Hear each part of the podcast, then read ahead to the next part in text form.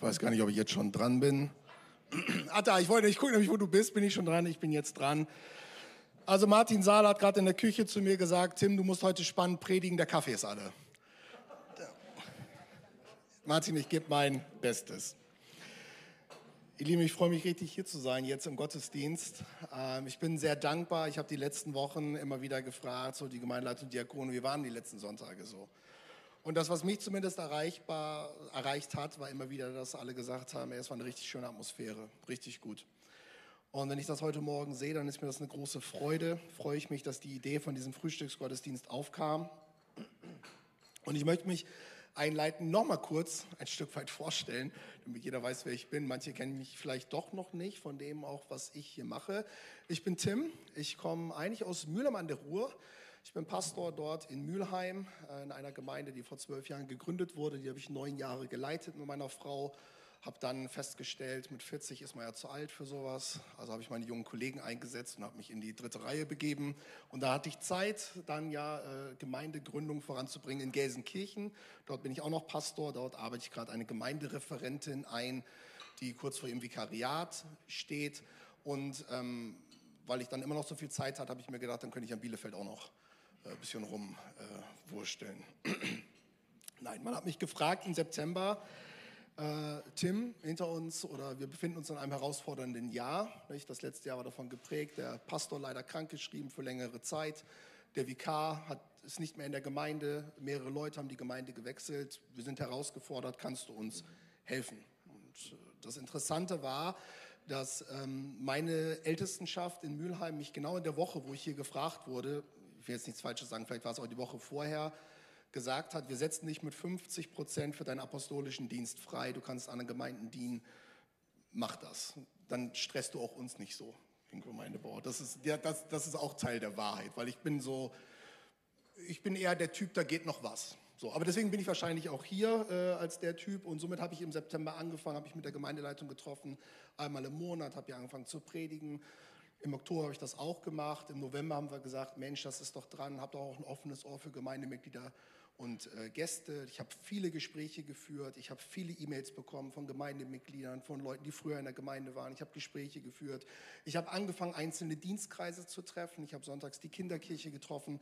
Heute Nachmittag treffen wir uns mit den Technikern, also dass ich so Stück für Stück versuche, mir die Bereiche anzugucken.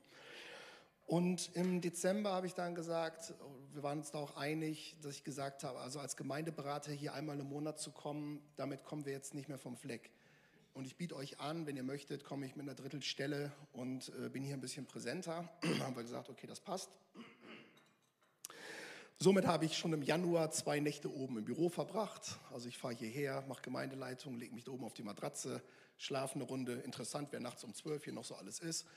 Und nächsten Tag spreche ich dann auch mit ein paar Leuten, arbeite ein bisschen weiter. Das habe ich zwei Wochen gemacht. Also und so versuche ich mich Stück für Stück weiter voran zu bewegen.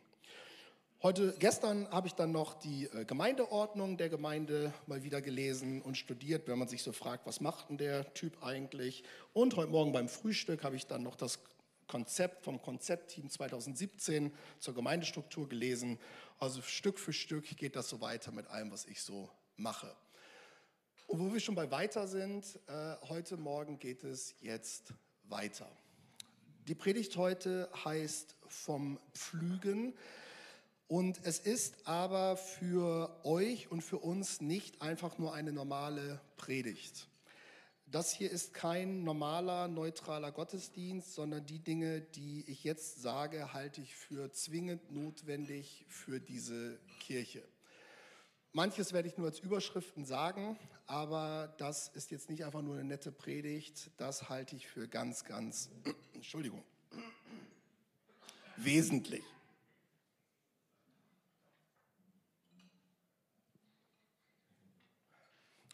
Vom Pflügen.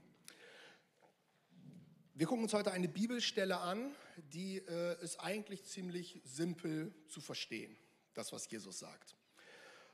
Gleichzeitig ist die Bibelstelle aber auch herausfordernd und ich glaube, das Thema, über das ich heute spreche, ist halt wirklich, wie ich schon gerade gesagt habe, ein, eine ganz, ganz wichtige Entscheidung für euch als Gemeinde. Und wenn ich sage, das ist eine ganz, ganz wichtige Entscheidung für euch als Gemeinde, dann kann das nur bedeuten, dass das eine ganz, ganz wichtige Entscheidung für dich ganz persönlich ist, wenn du zu dieser Gemeinde gehörst, gehören möchtest und so weiter und so fort. Ich habe uns mal ein Bild mitgebracht, das sieht man da schon schwarz-weiß, das geht mal ein Bild weiter. Ähm, ich denke, jeder von uns, die hier sich im Raum befinden, ähm, können dieses Bild nachvollziehen. Also dort ist ein Mann und der pflügt ein Feld, vorne ist ein äh, Pferd vorgespannt und äh, hinten ist der Flug dran und eine Person lenkt diesen Flug und gräbt die Erde um. Das ist das, was äh, der Mann dort macht und das ist das Bild, was Jesus verwendet. Die hatten vielleicht im alten Israel andere Tiere. Der Flug, der sah vielleicht noch ein bisschen anders aus, ähm, wobei sie damals auch schon Metall hatten. Das war so möglich. Und ich möchte mal einmal die Frage aufwerfen, warum wird überhaupt gepflügt? Weiß das einer? Also ich bin ja halber Bauer, ich habe nämlich fünf Hühner. Und du hast vielleicht auch schon mal, und ich habe schon mal Tomaten auf der Terrasse gehabt vor fünf Jahren. Ich kenne mich also mit Landwirtschaft perfekt aus. Warum wird gepflügt? Ja, ruf mal rein. Moment. Der Boden wird aufgelockert. Wolltest du das auch sagen? Ja, richtig. Noch jemand? Ja. Der fruchtbare Boden wird von unten nach oben gehört. Danke. Wasseraufnahme wird verbessert, Dirk. Vorbereitung für die Saat. Ah, hier, der Gärtner hier. Vorbereitung, ja, noch jemand, jetzt hier irgendjemand, letzte. Alles richtig. Gut, manche Dinge, die ihr gesagt habt, hatte ich gar nicht auf dem Zettel, aber habe wieder auch was dazu gelernt. Sag nochmal. Ah, danke, Steine müssen weg, werde ich heute drüber sprechen. Da auf dem Bild sieht man es nicht, es wird aber auch Dünger untergehoben unter die Erde. Da wird auch geflügt. Und was ich nicht wusste, Wikipedia macht es möglich, beim Flügen werden übrigens auch die Nagetiere erledigt, sagen wir mal so. Also die Tiere, die da so im Erdboden sind und die Wurzeln alles fressen, die werden dadurch auch noch gekillt. So, also Flügen macht absolut Sinn. genau. Was, was erntet der Mann gerade? Der Mann erntet gar nichts. Was sät der Mann gerade? Nichts. Beim Pflügen in Israel und auch in Deutschland ist es möglich, dass gleichzeitig gepflügt und gesät wird. Das gibt es schon, aber das Bild macht auch nochmal deutlich, da wird gerade nichts gesehen, da wird gerade nichts geerntet. Warum sage ich das zum Einstieg? In den letzten Wochen und Monaten haben Menschen mir gegenüber gesessen und ich versuche das mal jetzt in meinen Worten wiederzugeben, müssten wir nicht eigentlich mal? Müssten wir nicht mal. Müssten wir nicht mal als Gemeinde so und so und die Ernte und Menschen erreichen und alles? Und meine Antwort ist, wie meistens die Antworten, die ich in letzter Zeit gegeben habe, war ja. Ja. Die Kirche ist dafür da, um zu ernten. Jesus hat gesagt, die Ernte ist reif. Wir brauchen Arbeiter für die Ernte. Ich kann dir nur sagen, hundertprozentig ja. Aber ich kann dir noch eine Sache sagen. Im Gemeindebau gibt es Zeiten des Erntens, des Säens und des Pflügens. Das sind nicht drei die gleichen Zeiten. Wenn du mich fragst, sollte die Philippus-Gemeinde Bielefeld nicht ernten, dann sage ich dir zu 100 Prozent ja. Und wenn du mich fragst, kann die Philippus-Gemeinde Bielefeld gerade ernten, dann sage ich dir zu 100 Prozent Nein. Das kannst du dir wünschen, das kannst du wollen, das kannst du vom Herrn einklagen, aber es ist gerade nicht Erntezeit. Ein bisschen Ernte ist immer. Ich hoffe, ihr versteht das. Ist gerade Zeit zum Säen. Sollten wir nicht mal, könnten wir nicht mal. Meinst du nicht, man sollte so und so? Doch, meine ich. Ich kann dir ganz genau sagen, was die Gemeinde, Entschuldigung, so sage ich, kann dir ganz genau sagen, was die Gemeinde jetzt machen sollte, könnte, müsste. Ist das gerade dran zu sehen? Ich kann dir sagen, nein. Soll ich dir sagen, was gerade dran ist? Flügen. Flügen. Ich weiß, dass manche gerade in der Gemeinde denken, sich fragen, wird das denn was? Ich, man kriegt ja auch gar nichts mit, Tim, was macht ihr denn da? Was besprecht ihr denn da? Und das kann ich total verstehen. Und manche Dinge kann ich dir auch einfach nicht so weitergeben, aber ich kann dir in dem Bild zumindest sagen, ich flüge gerade. Also ich zumindest, andere glaube ich auch, ich flüge. Ich laufe hier durch die Kirche und flüge. Du hast das Bild von den Steinen benutzt. Ich komme aus Norddeutschland, ich komme da vom Dorf und auf den Höfen der Bauern, wenn du auf den Hof fährst, siehst du manchmal auf der Seite zwei Meter hohen Riesenhaufen was? Feldsteine. Diese Feldsteine müssen vorher aus dem Boden raus, wenn du das Feld bestellst, weil du sonst den Flug kaputt machst, weil sonst die, die, die, die Saat nicht aufgehen kann. Das, was ich gerade mache, ist Flügen und Feldsteine aus dieser Gemeinde rausnehmen. Ich nenne mal ein Beispiel, ich werde es nachher noch sagen. Ich gucke mir die Gemeindeordnung an und ich kann dir garantieren, mit dieser Gemeindeordnung kommst du keinen Meter mehr weit. Dieser Feldstein muss zur Seite, kann ich jetzt schon mal sagen. Werde ich aber an anderer Stelle noch mehr zu sagen. Das funktioniert so nicht. Dieser Feldstein muss zur Seite, sonst brauchst du da gar keine Saat auswerfen. Und Ernte kommt da schon lange nicht. Es ist Zeit des Flügens. Und eine Sache ist noch wichtig bei diesem ähm, Bild. Warum pflügt er denn da jetzt? Was macht der da? Dieser Mann bestellt ein neues Feld. Und ich möchte euch als Gemeinde sagen, und das ist eigentlich das Wichtigste, fast das Einzigste, was du heute mitnehmen solltest. Also alles andere ist Zusatz und ist auch wichtig, aber diese Sache halte ich für das absolut Wichtige und Wesentliche. Das habe ich auch gestern der Gemeindeleitung gesagt. Wir werden gleich uns die Bibelstelle angucken, wo Jesus sagt, wer die Hände an den Flug gelegt hat, der siehe nicht zurück. Ich zeige uns die gleich nochmal. Ich steige da jetzt schon mal ein. Wer die Hände an den Flug gelegt hat, der siehe nicht zurück. Für diese Kirche, das ist meine Überzeugung, kannst du nach dem Gottesdienst kommen, kannst mir widersprechen, für diese Kirche ist es dran, nach vorne zu schauen. Es kann nicht sein, dass es weitergeht, dass Menschen mir, also das wird weiter stattfinden, weil es sehr sorgerlich wichtig ist. Es geht nicht darum, über die Vergangenheit eine Decke zu schmeißen oder zu sagen, da war nichts, bloß nicht. Ich werde genau benennen, was die Probleme der letzten Jahre waren, um sie zu verändern. Nicht heute. Aber diese Kirche muss jetzt ein neues Feld bestellen. Glaub mir, ein neues Feld bestellen. Wenn es weiter damit geht, in der Vergangenheit zu leben, zu diskutieren, wer wem wann was vorhalten möchte, dann war es das. Es wird Zeit, ein neues Feld zu bestellen. Und ich wurde gestern Abend gefragt, Tim, Hast du einen Masterplan? Ich habe mich gestern mit Leuten unterhalten, das ist ja eine berechtigte Frage. Hast du einen Masterplan? Habe ich. Ich fahre doch nicht nach Bielefeld und helfe einer Gemeinde ohne Plan. Bin ich verrückt? Ich nehme diese Aufgabe sehr, sehr, sehr ernst. Hier sitzen mir 80 Leute gegenüber mit Familien, mit einer Gemeinde, Vergangenheit, Geschichte und Zukunft. Ihr glaubt doch nicht, dass ich hier unvorbereitet ohne Plan reingehe. Ich bin doch nicht verrückt. Ich werde uns mit hineinnehmen, an welchem Punkt wir stehen, was jetzt dran ist, wann gesät wird und was die Zukunft bringt. Ich habe im Herbst gesagt, bis Ostern bin ich mit dem ersten Abschnitt fertig. Da kann ich die Punkte genau benennen. Und soll ich dir was sagen? Ich bin absolut im Fahrplan. Ich sage das jetzt ein bisschen provokant, wir sind zusammen im Fahrplan. Ich weiß, das kommt manchen nicht so vor. Also bisher ist alles so gelaufen, womit ich gerechnet habe. Und die nächsten Wochen werde ich dich mit hineinnehmen, werde ich euch mit hineinnehmen, was die Next Steps sind. Aber dazu gleich mehr. Es geht darum, das ist das Allerwichtigste, es muss ein neues Feld bestellt werden und dort nehme ich uns jetzt mit hinein. Wir gucken uns mal die Bibelstelle an, um die es geht. Ich liebe das Lukas-Evangelium. Wir sind im Lukas-Evangelium im neunten Kapitel. Und dort steht bei äh, Luther überschrieben vom Ernst der Nachfolge.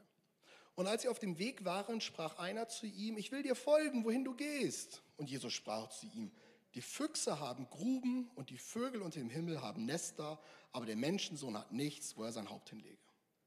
Und er sprach zu einem anderen, folge mir nach. Der sprach aber, Herr, erlaube mir, dass ich zuvor hingehe und meinen Vater begrabe. Er aber sprach zu ihm, lass die Toten ihre Toten begraben, du aber geh hin und verkündige das Reich Gottes. Wir haben erstmal bei diesen beiden Stellen, der Vers, um den es heute geht, ist gleich die nächste Stelle, aber es geht in die gleiche Richtung bei der Nachfolge. Das ist eigentlich simpel zu verstehen, aber es ist halt super krass, was Jesus da sagt. Ist das nicht wahr? Jesus sagt, die Füchse haben Gruben und die Vögel unter dem Himmel haben Nester, aber der Menschensohn hat nichts, wo er sein Haupt hinlege. Jesus war auf dieser Erde und ihm war völlig klar, das hier ist nicht meine Heimat. Und wir wissen ja nach dem Hebräerbrief, unsere Heimat ist das ja auch nicht. Manche leben ja in Deutschland so, manche Christen so, als wäre das hier das Paradies und die Ewigkeit und was wäre das toll und dann baue ich mir ein schönes Häuschen, einen schönen Garten und da kann ich dann nicht weggehen. Also Nachfolge bedeutet eigentlich, dass du hier keine Heimat hast. Der Grund, warum ich nach Bielefeld fahre, weißt du, ich könnte in Mülheim, die warten alle auf mich. Meine Frau, meine Kinder, zwei Kirchen. Und ich sage mir aber, ich bin on the road. Ich bin unterwegs für Jesus. Ich muss mich nicht auf einen Ort festlegen und da mein Lebensglück suchen. Ich will da sein, wo das Reich Gottes ist, so wie Jesus das gemacht hat. Mission. Meine Heimat ist im Himmel. Eure Heimat ist im Himmel. Manche klammern sich so an diese Erde hier. Die, das ist nicht unsere Heimat hier. Und dann sagt er, Lass die Toten ihre Toten begraben, du aber geh hin und verkündige das Reich Gottes. Was ist das denn für eine Radikalität? Hat der, Entschuldigung, spinnt der? Das ist doch völlig, das ist doch gesellschaftlich völlig inakzeptabel, dass der zu Leuten sagt, dass man da als Familie keine Trauer macht, keine Beerdigung und gar nichts. Warum diese Radikalität? Soll ich dir sagen, warum? Weil es diese Radikalität braucht. Diese Verse reden von einer absoluten Provokation und Radikalität. Das heißt, wenn wir zu dem nächsten Vers gehen, ist keine Zeit, das auf die leichte Schulter zu nehmen. Jesus meint das absolut ernst für dein Leben, was er jetzt im nächsten Vers sagt. Wir gehen mal einen Vers weiter. Und ein anderer sprach, Herr, ich will dir nachfolgen, aber erlaube mir zuvor, dass ich Abschied nehme von denen, die in meinem Haus sind. Jesus aber sprach zu ihm, wer die Hand an den Flug legt und sieht zurück, der ist nicht geschickt für das Reich Gottes. Wer die Hand an den Flug legt und sieht zurück, der ist nicht geschickt für das Reich Gottes. Wir reden hier von einem absolut grundlegenden biblischen Prinzip des Reiches Gottes. Eine ganz klare Anweisung für uns, wie wir unser Glaubensleben gestalten sollen. Dein Glaubensleben ist so und deine, eigentlich muss man sagen, deine Arbeit, dein Einsatz, dein Einbringen in das Reich Gottes ist, als wenn ein Bauer seine Hände an einen Flug legt. Und dann ist es natürlich so, du musst nach vorne gucken, damit dein Gaul nicht gegen einen Kirschbaum läuft. Damit da nicht auf einmal ein Findling steht und du dagegen dangelst. Und damit du, wer flügt denn so? Du fällst über deine eigenen Füße. Keiner kann flügen, wenn er nach hinten guckt. Du musst nach vorne gucken. Und Jesus ist an dieser Stelle total radikal. Da sagt er, ich, ich, muss ja noch Abschied nehmen von meiner Familie. Da wird ja jeder von uns sagen, ja natürlich, du kannst ja nicht einfach weggehen. Das ist doch, Jesus, Entschuldigung mal, Jesus, das ist doch Quatsch. Ich kann nicht einfach zur Tür. Übrigens, nicht heute Abend die Koffer packen und einfach von der Familie weglaufen. Also hier, ja, so. Also das ist jetzt nicht das Signal. Ich habe als Pastor schon viel erlebt. Der Pastor hat gesagt, ich kann meine Familie. Nein, also nein. Viele von euch haben gute Argumente zu sagen, Tim, weißt du, was in der Vergangenheit los war? Das, das, weiß ich, weil ich, das kann ich schon fast Bücher mitfüllen, was hier los war in den letzten Jahren und Jahrzehnten. Jahrzehnten übrigens. Und macht es nicht total Sinn, das? Und dann wird mir da aufgezählt, die ganze Zeit. Und wir kommen gar nicht vom Fleck. Und Ernte und Saat, muss man ehrlich sein, ist doch schon lange nicht. Wollt ihr sehen? Wollt ihr ernten? Das ist der Schlüssel. Kannst du mir glauben oder nicht? Das ist der Schlüssel. Der Blick nach hinten muss beendet werden. Muss, sonst könnt ihr nicht pflügen, nicht säen, nicht ernten. Das bedeutet überhaupt nicht, über schwierige Situationen der Vergangenheit eine Decke zu schmeißen. Das bedeutet überhaupt nicht, irgendetwas schön zu reden. Ich bin nicht zum Schönreden geboren, glaub mir. Ich spreche klare Worte. Aber ist es nicht so, dass dieses biblische Prinzip des Dinge hinter sich lassens und nach vorne gehen eigentlich auch unser Leben betrifft? Ich Tim Oelkers möchte mein Leben nicht mehr mit dem Blick in die Vergangenheit bestreiten. Ich war ein Sünder. Ich habe meine Lebensgeschichte gerade noch am Tisch erzählt. Mit Alkohol, rechte Szene, Partyleben, viele Menschen verletzt, mich selber kaputt gemacht, meiner Familie Schaden zugefügt. Und wenn ich nur nach hinten in meine Lebensgeschichte gucken würde, du glaubst doch nicht, dass ich heute Pastor wäre. Ich treffe Menschen aus meiner Vergangenheit, die von Jesus und Gnade und Vergebung keine Ahnung haben, die sagen, in deine Kirche komme ich mal rein, da werde ich denen aber sagen, was du für einer bist. Das hat mir einer gesagt, meine früheren Handballkollegen. Und habe ich gesagt, das wäre schön.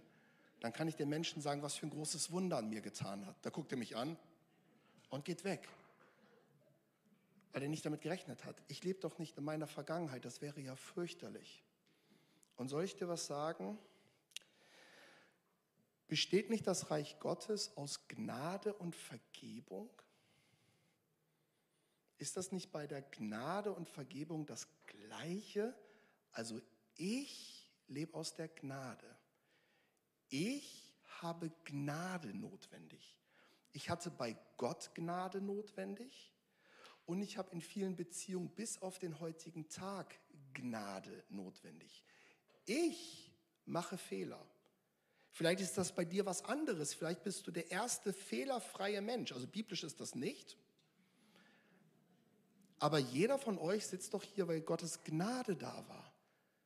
Und bist du nicht davon abhängig, dass Gnade dich heute hier sein lässt? Nimmst du für dich Gnade und bist anderen gegenüber ungnädig. Und Vergebung bedeutet nicht Vergebung, dass ich vergebe, nicht vergesse, nicht schönrede, aber wissen wir nicht als reife Christen, dass Vergebung ein absoluter Schlüssel ist, um seelisch gesund und effektiv für das Reich Gottes nach vorne zu gehen? Beanspruchst du für dein Leben Jesus Vergebung und Vergebung für deine Fehler im Alltag und hast sie für andere nicht? Ist das nicht ein biblisches Prinzip, um mit den Händen am Flug für das Reich Gottes nach vorne zu gehen? Ich glaube ja. Es ist Zeit, ein neues Feld zu bestellen. Auf alten Feldern kann man nichts, ich breche es jetzt runter. Auf alten Feldern kannst du nichts anbauen. Warum nicht? Das ist abgelutscht. Die Nährstoffe sind raus.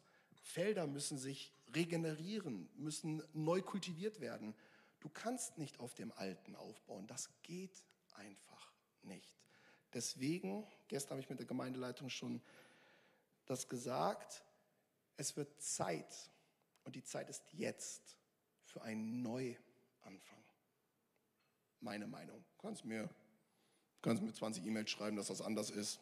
Gucken, gucken wir, unterhalten wir uns dann drüber. Also, wir sind beim Pflügen. Wir gehen noch mal ein Bild weiter. So, wir wollen also pflügen. Das ist das, was wir gerade machen. Wir säen nicht, wir ernten nicht, wir sind gerade dabei zu pflügen. Und ich möchte uns ein bisschen mit hineinnehmen, was es bedeutet, jetzt zu pflügen. Ich weite das Bild ein bisschen aus. Ich werde uns ein paar Dinge erklären. Das sind Dinge des Gemeindebaus. Und äh, ich glaube, man könnte die Liste sogar erweitern. Also wenn du noch Gedanken hast zum Bild des Pflügens und was dann noch wichtig ist für, für jetzt, dann kannst du mir das dann sagen und auch noch schreiben. Wir gehen mal zur nächsten Folie. Ich habe mal ein paar Dinge aufgeschrieben. Feldarbeit ist schwere Arbeit. Pflügen ist nicht ernten. Wer pflügt, der blickt nach vorne. Wer pflügt, muss Ahnung haben, ein neues Feld bestellen, Feldsteine entfernen, Hände an den Pflug, der Boden muss vorbereitet werden, das Wetter muss stimmen. Also ich nehme uns jetzt nochmal mit hinein in das, was ich gerade erklärt habe. Bisschen runtergebrochen. Feldarbeit ist schwere Arbeit. Ich weiß nicht, ob du das schon wusstest. So, also die Deutschen, also jetzt niemand, also bis auf ihr, aber viele Deutsche verweichlichen einfach. Entschuldigung. Also, weil viele von uns keine Ahnung mehr haben, was Arbeit bedeutet. So, also mit dem Daumen das Handy zu bewegen, ist nicht Arbeit, sondern krankmachend an vielen Stellen, sondern Arbeit, Broterwerb ist schwierig. Das ist etwas, was ich an Erntedank immer wieder predige. Und manchmal denke ich so, eigentlich müsste jeder Deutsche, jede Deutsche nach der schulischen Ausbildung mal ein Jahr Feldarbeit machen, damit man weiß, was Arbeit bedeutet und dass der Supermarkt sich nicht von alleine füllt. Feldarbeit ist schwere Arbeit. Und wenn manche mal wieder schwer arbeiten würden, würden die so, nicht auf so dumme Gedanken kommen. Feldarbeit ist schwere Arbeit und natürlich ist es das Bild für das Reich Gottes und für die Gemeinde. Gemeindearbeit ist schwere Arbeit. Entschuldigung, dass ich dir das sage. Ich würde dir gern was anderes Schönes. Jetzt hast du gerade so schön gefrühstückt und jetzt sagt er da vorne, Gemeindearbeit ist schwere Arbeit. Aber ich bin immer für einen realistischen Blick. Und weißt du, seit wann Gemeindearbeit schwierig ist? Die ist seit 2000 Jahren schwierig. Also solange hier nicht korinthische Verhältnisse herrschen, seid ihr doch noch richtig gut drauf. Gemeindearbeit war immer schwierig, immer herausfordernd. Und das sollte man wahrnehmen und sich dem stellen und dranbleiben. Manchmal stellen sich Menschen das so vor, das wäre alles so einfach. Aber ich stelle doch fest, ich bin letzte Woche 42 geworden und je älter ich werde, stelle ich fest, vielleicht geht es dir anders, das Leben ist nicht so einfach. Das Leben kann recht kompliziert sein. Das Leben kann recht komplex sein. Und Gemeinde auch. Und dann sollte man dranbleiben und dran arbeiten und etwas tun und sich nicht rausziehen. Pflügen ist nicht ernten. Ich habe das gerade schon gesagt. Die Zeit des Erntens für diese Kirche wird kommen. Die Zeit des Säens wird kommen. Ich möchte euch noch vor Ostern mit hineinnehmen in die Dinge, die ich aussäen würde für euch als Gemeinde. Jetzt sagen manche noch, hm, wir wissen noch gar nicht, was machen wir eigentlich, wann machen wir was. Ich werde uns noch vor Ostern mit hineinnehmen in Dinge, die ich für ganz wesentlich halte, die man aussäen sollte hier in der Gemeinde. Zum Beispiel halte ich es für absolut sinnvoll, dass man erstmal das macht, was man kann. Es sind doch wunderbare Gottesdienste gewesen. Freu dich doch daran. Wenn du mich fragst, was wir das nächste halbe Jahr machen, dann kann ich dir genau sagen, wir feiern schöne Gottesdienste. Mit Jesus im Zentrum, Liebe untereinander, wo wir Gott anbeten. Da braucht sich keiner hier jetzt arbeitsmäßig überschlagen. Braucht keiner jetzt irgendwie, und jetzt müssten wir aber mal mit Druck. In meiner Bibel steht nichts davon, dass Druck eine Gabe des Heiligen Geistes ist. Keine Frucht. So. Ich habe provokant ich weiß jetzt gar nicht, ob ich das sagen soll, lehne ich mich weit aus dem Fenster. Vor zwei Wochen habe ich gesagt, in der Gemeindeleitung, Klatsch und Tratsch ist keine Frucht des Heiligen Geistes. Ja, jetzt habe ich es gesagt. Nein, also auf jeden Fall. Die Früchte des Heiligen Geistes hier reintragen. Gestern gab es einen wunderbaren Impuls hier in der Gebetszeit. Was sollte jeder jetzt machen? Zieht Christus an. Willst du Gutes für diese Kirche? Kann ich dir ganz, das ist ganz einfach. Zieh Christus an. Wenn du durch diese Tür kommst, trag die Früchte des Heiligen Geistes hier rein. Was sind die Früchte des Heiligen Geistes? Liebe, Freude. Oh, wow, wow, wow, wow, wow, wow, wow, Schwester, Schwester. Liebe, Freude. Zusammenhalt, danke. Geduld. Barmher Gnade. Wow, Gnade. Barmherzigkeit, Friede, Vergebung, Sanftmut, hm. Disziplin, zieht Christus an. Bring die Früchte des Heiligen Geistes hier rein. Das ist das, was du tun solltest. Und dann feiern wir Gottesdienst und dann kümmern wir uns um die Dinge, die ganz wesentlich und wichtig sind. Zum Beispiel die Kinder- und Jugendarbeit. Seid von Herzen dankbar, dass es hier noch eine Kinder- und Jugendarbeit gibt.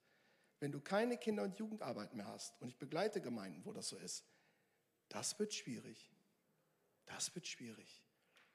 Da wollen sich viele nicht mehr einklinken und nicht mehr mit dabei sein. Ich habe heute Morgen schon zu einer Person gesagt, Gemeinde ist dann gesund, wenn Gemeinde Gemeinde für alle Generationen ist. Es geht nicht nur um die Kinder und die Jugendlichen, es geht um alle Generationen. Heute Morgen habe ich schon einer Person gesagt, als meiner Standardgebete ist, Gott schließt die Generationslücken.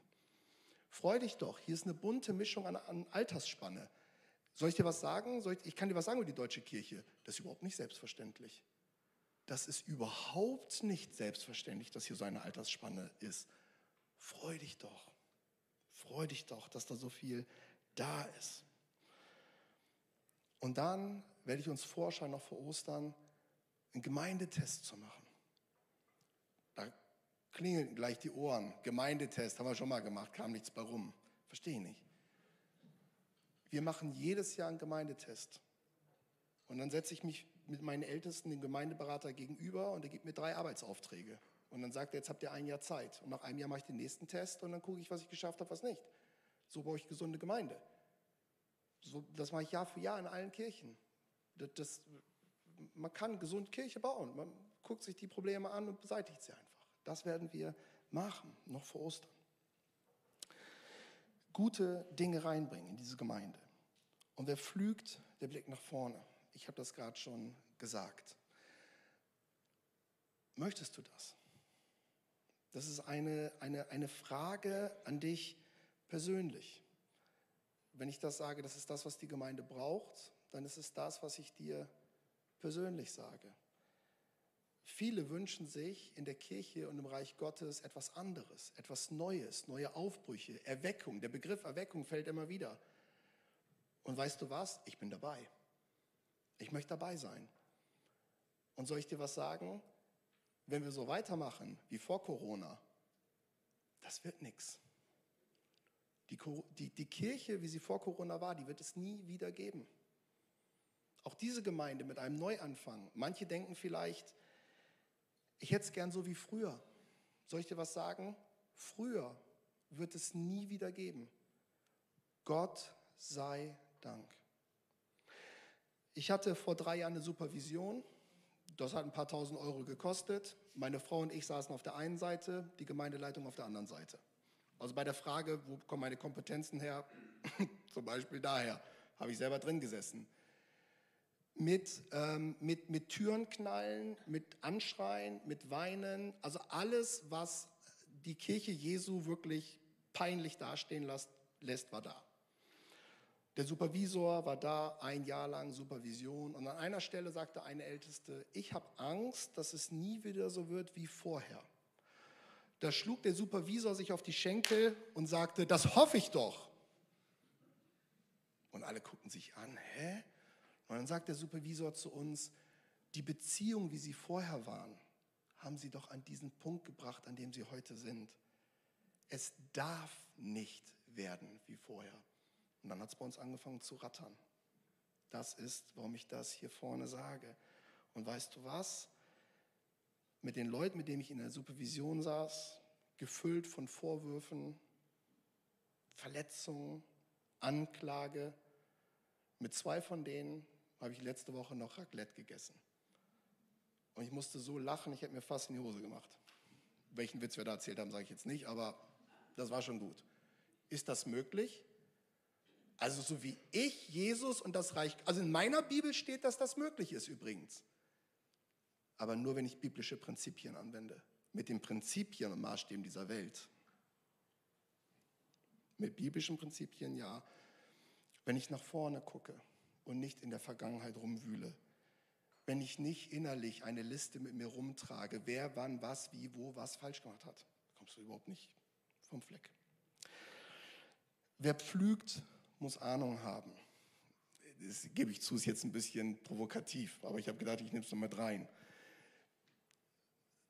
Gestern habe ich schon gesagt, wurde ich gefragt, Tim, hast du einen Masterplan? Ja, habe ich. Das klingt jetzt zwar ein bisschen weit aus dem Fenster gelehnt, aber wenn man mich fragt, weißt du, was jetzt zu tun ist? Dann sage ich dir, ja. Ich werde euch die nächsten Wochen und Monate, ich möchte euch das mal zusprechen, ich werde uns mit hineinnehmen und sagen, was man jetzt zwingend als Kirche tun sollte. Und das kann ich dir auch sagen, ich werde euch auch dringend erklären, was man zwingend lassen sollte. Und wenn du mich fragst, Tim, wird das denn was? Hat denn diese Kirche Zukunft? Dann sage ich dir, ja. Wenn man das Richtige macht, was man im Jahr 2023 als Freikirche machen sollte. Und wenn man das unterlässt, was andere Kirchen in dieser Zeit machen, die sich selbst zerfleischen und sehenden Auges ins Gemeindegrab reinlaufen, das kann man wissen, wie das passiert. Muss man sich nur umgucken. Oder man erlebt große Ernte. Diese Kirche hat Zukunft. Guck dich mal um, was hier noch am Potenzial da ist. Das lassen wir doch nicht rausfließen. Da wollen wir was mitmachen.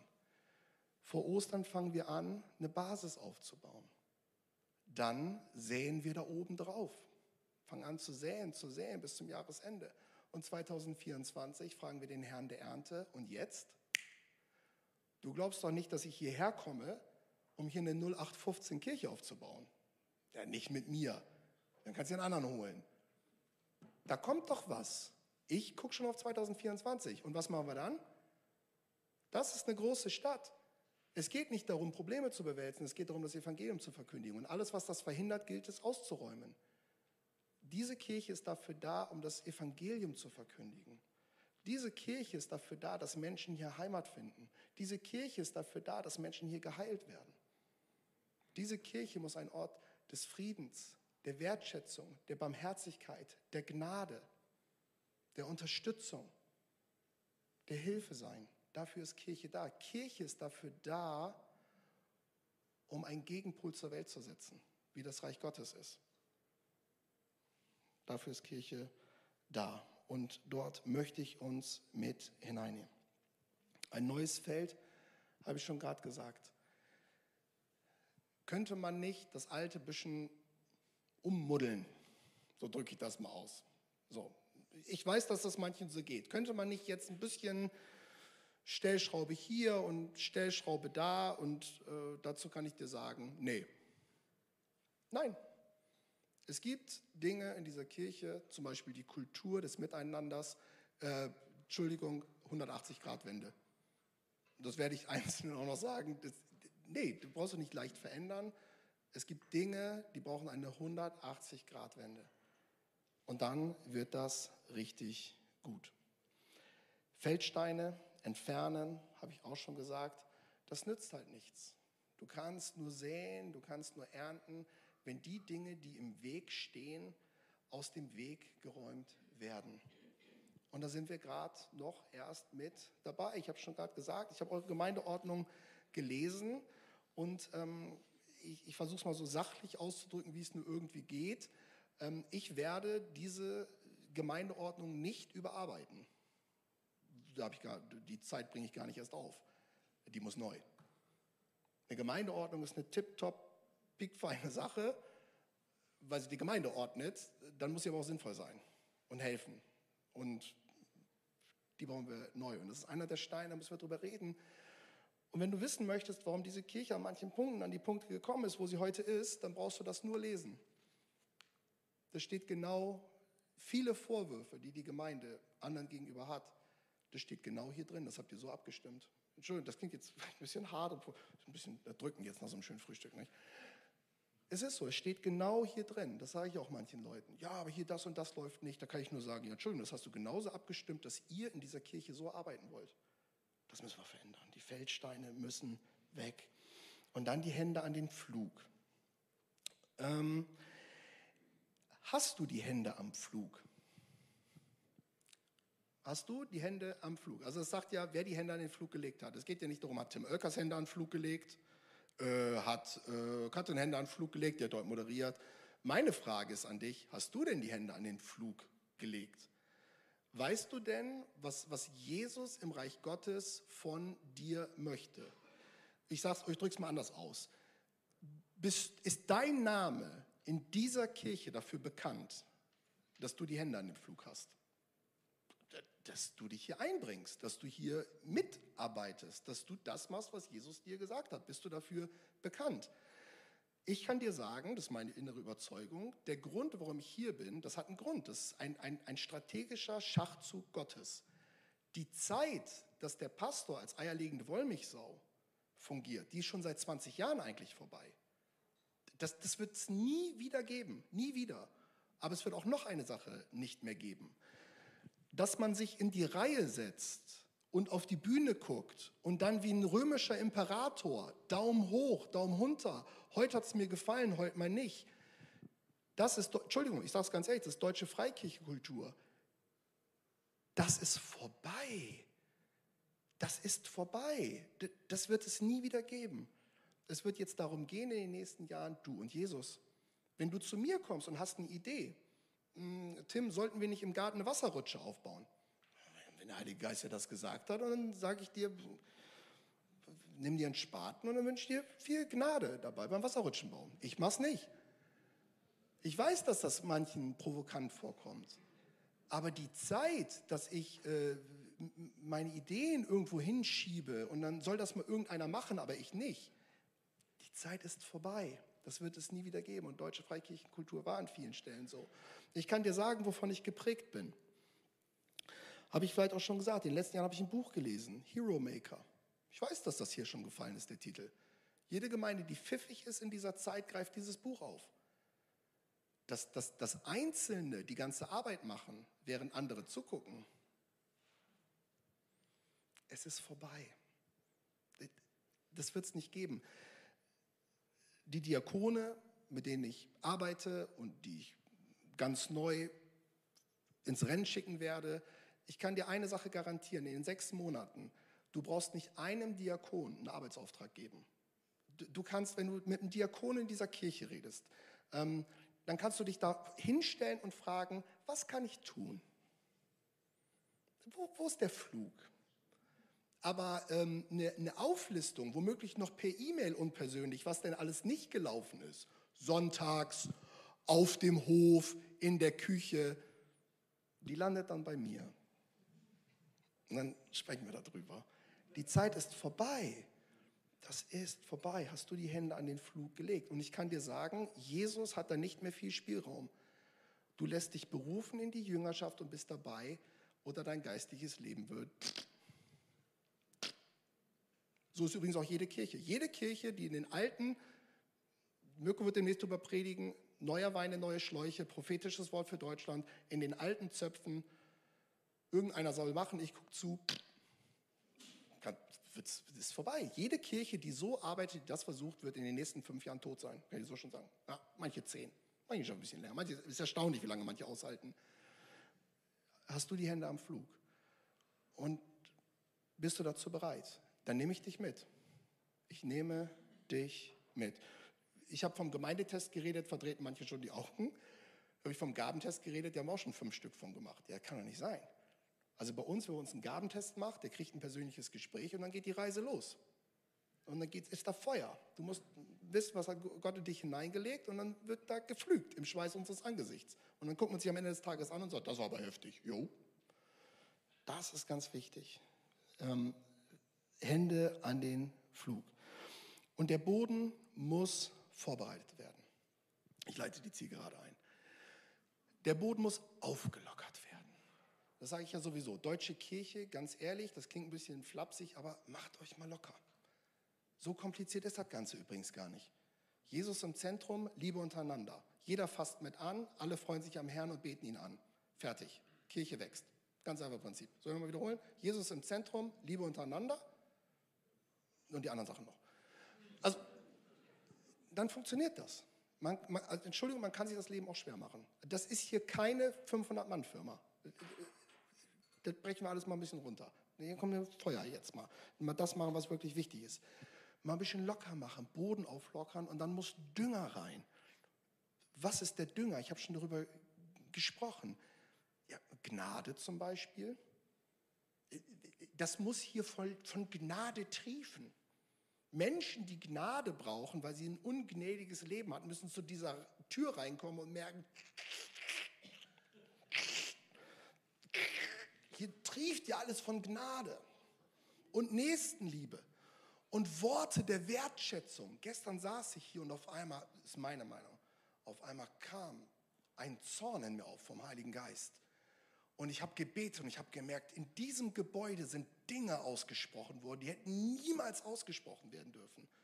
Boah, mein Herz hat sich richtig gekrampft. Ja, das ist vorbei. Der Boden wird jetzt aufgelockert und dann wird da Gnade gesät, Liebe gesät, Barmherzigkeit gesät, Sanftmut gesät. Wow. Und dann sagen Leute, das ist aber schön. Genau, weil das Reich Gottes so schön ist, weil unser Gott so schön ist, weil das Miteinander so schön ist. Was haben wir in der Gebetswoche gehört? Apostelgeschichte 2. Sie waren beieinander in den Häusern, aßen zusammen, hatten Freude, überschwängliche Freude. Diese Kirche sollte geprägt sein von überschwänglicher Freude. Und sie sind einander begegnet wie? Reinen Herzens, ohne Vorbehalte, ohne Anklagen, ohne Masken, ohne Fassaden, ohne Distanz. Die Urgemeinde war geprägt von reinen Herzen. Wäre das nicht schön? Zeitung Bielefeld, wie heißt die Zeitung in Bielefeld? Was gibt es hier? Bielefelder Tagblatt, keine Ahnung. Was erzähle ich? Also Instagram-Kanal Bielefeld.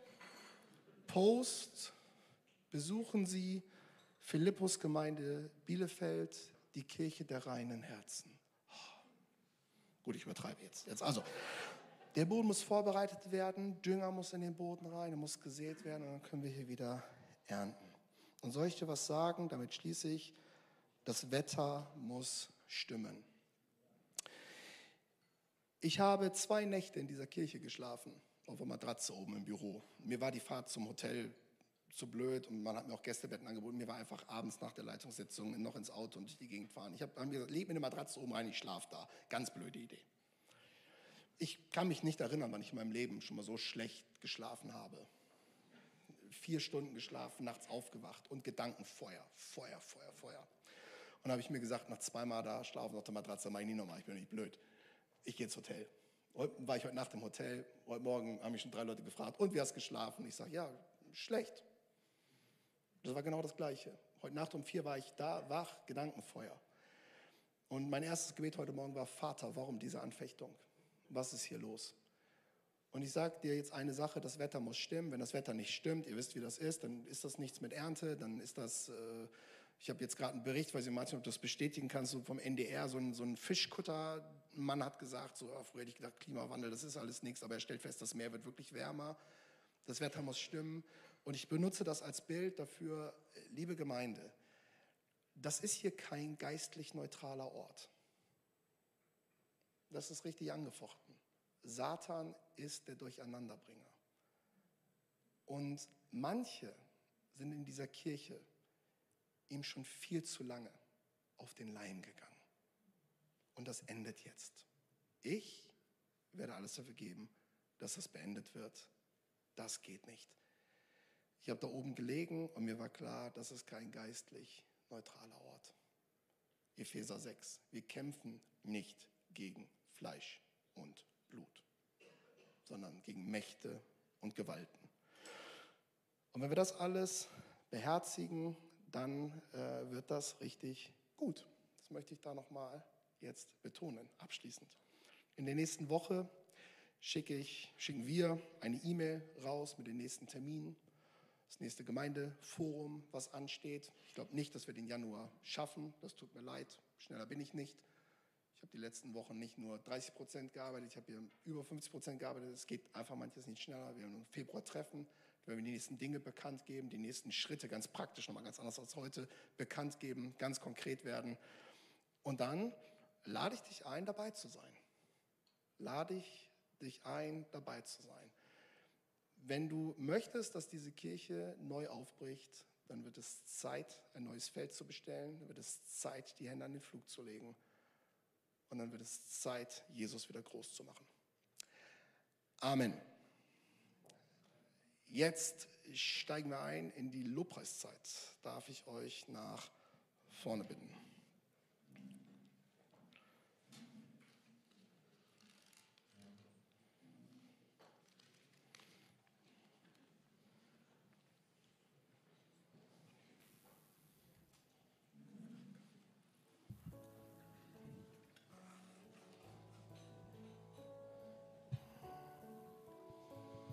Und ich möchte darum bitten, wenn Leute heute in der letzten Zeit prophetische Eindrücke hatten, was Gott sagt, dann lade ich dich ein, zu mir zu kommen, dass ich die prüfen kann.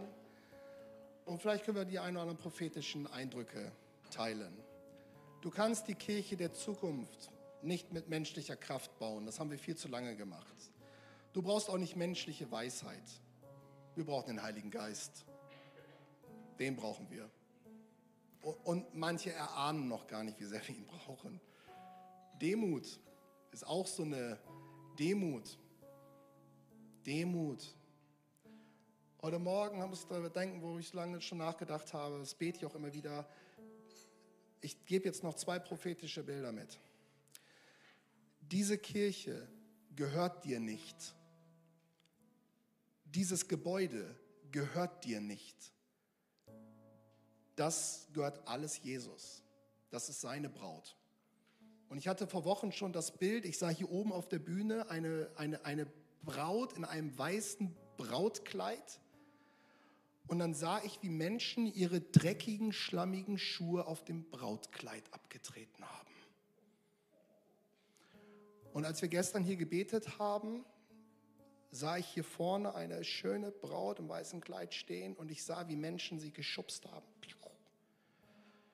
Und ich merkte, wie mein innerlich Zorn aufstieg. Und ich glaube, es war Gottes Zorn. Das hier ist die Braut Jesu Christi. Und ich würde sehr vorsichtig damit sein, wie man mit dieser Braut umgeht.